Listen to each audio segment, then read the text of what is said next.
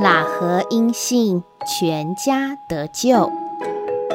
嗨，亲爱的朋友们，你们好。今天的故事是以色列的两个探子在夜里进入耶利哥城刺探敌情所发生的事。准备好了吗？故事开始喽。莫西死后，他的帮手约书亚继续带领以色列人前行。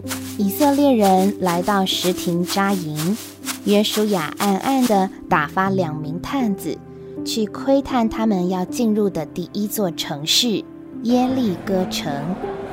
二人来到位于城墙边妓女喇合的家，就在那里躺卧。有人告诉耶利哥王说，今夜有以色列人来到这里查探此地。王就打发人去见喇合，询问探子们的下落。喇合回答说：“那人果然到我这里来了，但我不知道他们从哪里来。天黑要关城门的时候，他们出去了，往哪里去，我也不知道。你们快快去追赶，就必追上。”寻索探子的人就往约旦河的渡口去了。其实。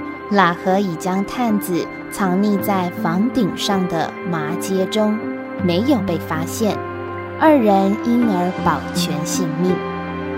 喇合上房顶去，对那两个探子说：“耶利哥的居民听闻耶和华神为以色列人所行的一切奇事，早已丧胆了。他知道耶和华已经把这地赐给以色列人，请求探子。”恩待他的全家，给他一个可信的凭据，使他们不致灭亡。探子应允喇合，要他在窗户系上一条朱红线绳，作为保护的记号。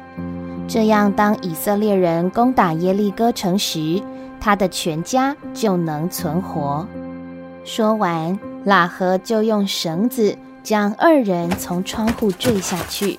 并要二人出城之后，往山上去隐藏三天，等到追赶他们的人离去。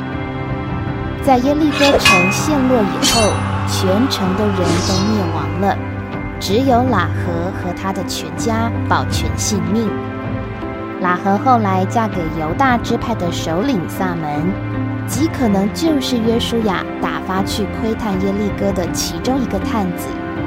借着与犹大首领的连结，喇合成了以色列的一部分，并生出主耶稣的先祖波阿斯。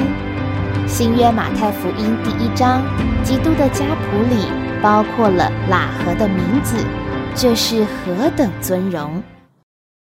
妓女喇合原是一个被定罪、只配灭亡的迦南人，但因着转向神和神的子民。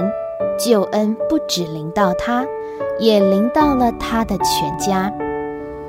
我们岂不都是今天的喇合吗？